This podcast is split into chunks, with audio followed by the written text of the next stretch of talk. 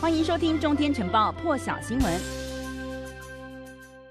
好，我们就要来看到这个美国商务部的黑名单呢，今天是又新增了三十四间的外国企业还有实体。那么根据公布的这个联邦公报显示呢，涉嫌在新疆侵犯人权跟进行这个科技监控的大陆实体的，就包括了有这个中国电子科学研究院，还有新疆联海创智信息科技、力昂技术等等十四家，而另外呢，还有这个五家的这个知。支持大陆军事化企业的这个呃企业呢，也是同样榜上有名的。那么除了大陆之外呢，俄罗斯也有六家的实体被列入，还有加拿大、伊朗、黎巴嫩各两家，荷兰、巴基斯坦、新加坡、南韩、土耳其、阿拉伯联合大公国和英国，就连台湾也都有一家实体上榜。而这一家被列为台湾企业的呢，其实是杭州华兰微电子哦。也被美国指控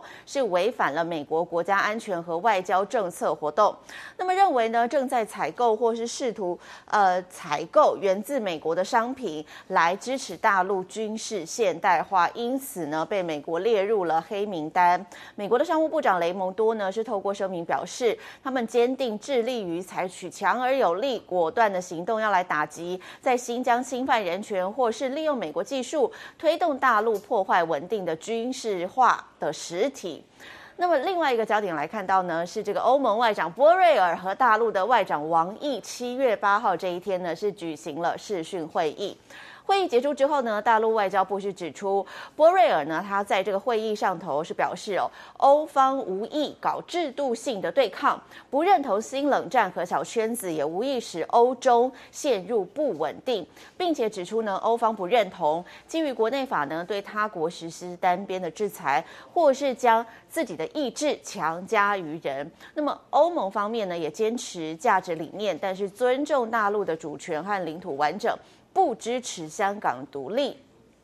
而另一方面呢，欧盟对外事务部则是发出了新闻稿，表示波瑞尔和王毅呢在会中，除了针对这个欧盟哦，针对全球人权制裁的制度和大陆进行坦诚交流之外呢，波瑞尔也强调了这个欧盟对香港还有新疆事态发展的一个担忧。波瑞尔说呢，这个欧盟哦仍然呢应该和大陆保持接触，而且这个沟通管道呢也必须要开放。那么大陆方面呢是在惠州邀请了波瑞尔访华，那么。欧盟方面也愿意在今年秋天的时候呢，来举行一场欧中战略对话，而欧方也提到说，恢复欧中人权对话的重要性。那么这也是继七月五号，德国总理梅克尔、法国总统马克宏和大陆国家主席习近平举行视讯会议之后呢，欧中的高层官员再度有了接触。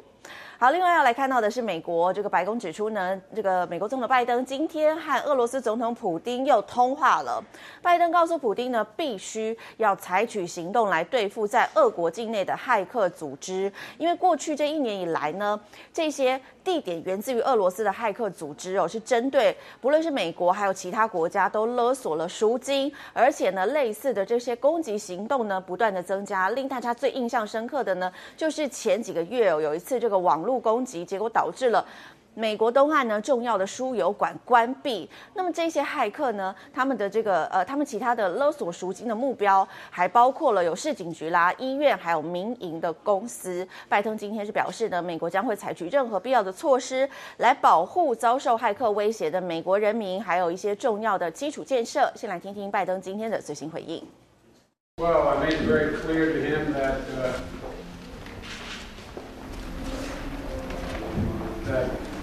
United States expects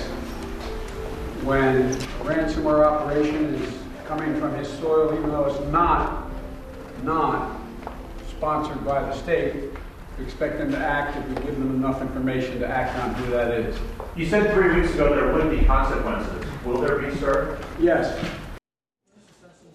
海地总统摩伊士呢，几天前在家中遭到了数名歹徒枪杀身亡，而第一夫人呢也是身受重伤，第一时间是送往了美国来救治，消息震惊全球。那么根据海地当地的媒体报道呢，负责调查总统摩伊士遇刺案的法官是表示说，当中被捕的呢有两名海地裔的美籍嫌犯，在画面当中呢可以看到是这两位哦，他们都是美籍公呃美国公民，他们说呢，他们宣。称他们只是帮这些呃枪手来担任翻译的角色，还声称呢这些人的任务哦是要逮捕摩伊士，而并非将他杀害。那么海地的国家警察局长查尔斯昨天是表示呢，这起案件至少是有二十八个人涉案，当中有二十六个人是哥伦比亚籍，那么另外两个人呢就是刚刚画面当中这两位，他们是海地裔的美国公民，包括这两名美国人在内呢，已经是有十七人被捕了，还有三名哥伦比亚人被击毙。另外是有八人在逃。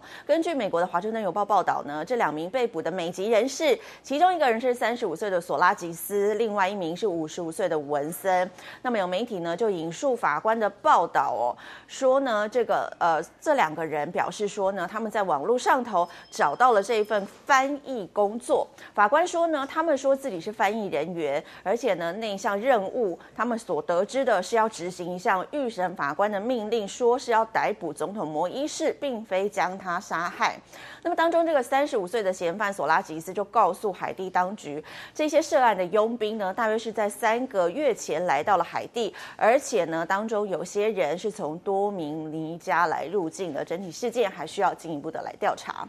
讲到了美国呢，要来看到这个美国佛州这一栋滨海大楼，在上个月二十四号的时候是倒塌了。根据路透社的报道呢，截至当地时间十号的下午，是累计寻获了有七十九具的遗体，但是仍然是有六十二个人下落不明。那么，友邦巴拉圭外交部长周四晚间就表示说呢，这个巴拉圭的第一夫人的姐妹苏菲亚成为了最新寻获的罹难者之一。随着这个搜救工作进入了第十六天，也确认到了这个罹难人数目前是上升到了七十九人。那么上个星期天呢，这个救难人员是以这个爆破的方式拆除了大楼残余的部分呢，也让这个搜寻的进度加速了。只是不幸的是呢，也只是找到更多的遗体。那么巴拉圭第一夫人洛培兹莫雷拉呢，她的姐妹苏菲亚一家五口呢，也在这个倒塌的大楼当中。巴拉圭的外交部是表示呢，是已经寻。获了苏菲亚夫妇还有两个人的小女儿的遗体，不过呢，还有另外两名孩子和管家仍然是下落不明。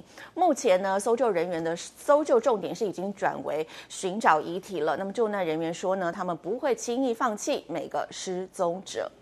好，接下来要看到呢是这个 G20 的财长峰会连续两天在威尼斯举行。根据呢最新版本的联合公报哦，与会的财长们是几乎应该要加快向全世界各地来分配新冠疫苗、还有药物以及这个筛检的试剂，但是其实呢是没有新的实质承诺的。这个联合公报呢，其实预计明天会议迈入尾声时才会发布，只是美国媒体呢事先取得了文件，文件当中就显示说这个 G20 的财长。虽然呢是下定决心要让各地的疫情尽快获得控制，但实际上呢却没有做出新的实质承诺。要捐赠疫苗，但也没有提到要如何在财务上支援这个世卫组织共同主导的疫苗、药物，还有这个筛检试剂以及 COVAX 的计划。讲到疫苗，美国药厂辉瑞呢日前就发出声明表示了，民众在完成接种完两剂的辉瑞疫苗之后呢，免疫效果会逐渐的衰退，应该要来追加接种第三剂。药厂呢说，他们在数个星期之内就会向这个美美国的 FDA 来申请第三剂追加疫苗的紧急使用授权。但是就在辉瑞发出声明的几个小时之后呢，FDA 和美国的 CDC 是罕见的发出了联合声明，表示美国民民众呢，现在还不需要追加施打第三剂的疫苗，就算有这个需要，也不应该由药商单独来发话。虽然呢，FDA 和 CDC 联合指出哦，已经完整接种完完整接种完疫苗的美国民众，目前还不需要加强第三剂。但是呢，辉瑞说他们引用了是以色列的卫生部数据，指出呢，民众在接种完疫苗半年之后，预防这个染疫效果呢就会开始衰退。尽管仍然是可以高度预防重症的发生，但是对于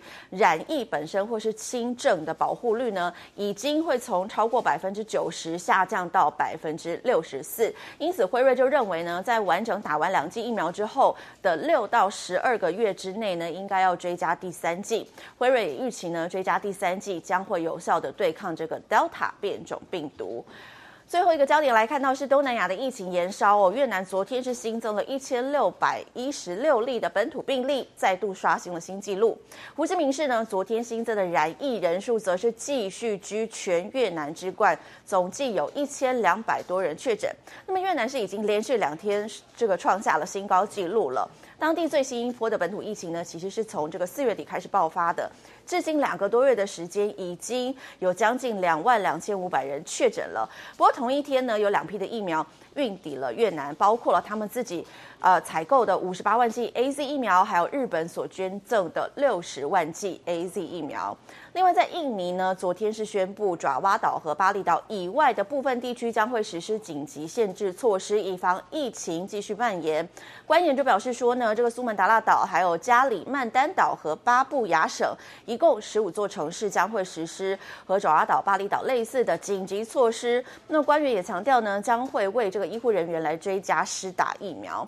而印尼昨天通报新增有三万八千多人确诊确诊哦，还有八百七十一人病逝。而马来西亚呢，昨天是新增了有九千一百八十起的确诊，也创下了单日的新高纪录，累计确诊来到了八十一万。大关，泰国昨天更宣布了，首都曼谷还有其他九个省份要实施七个小时的宵禁，以及更加严格的限制措施，以防疫情蔓延，也禁止非必要的出门远行。那如果非必要，晚间九点到隔天的凌晨四点钟，泰国人目前是不能外出的。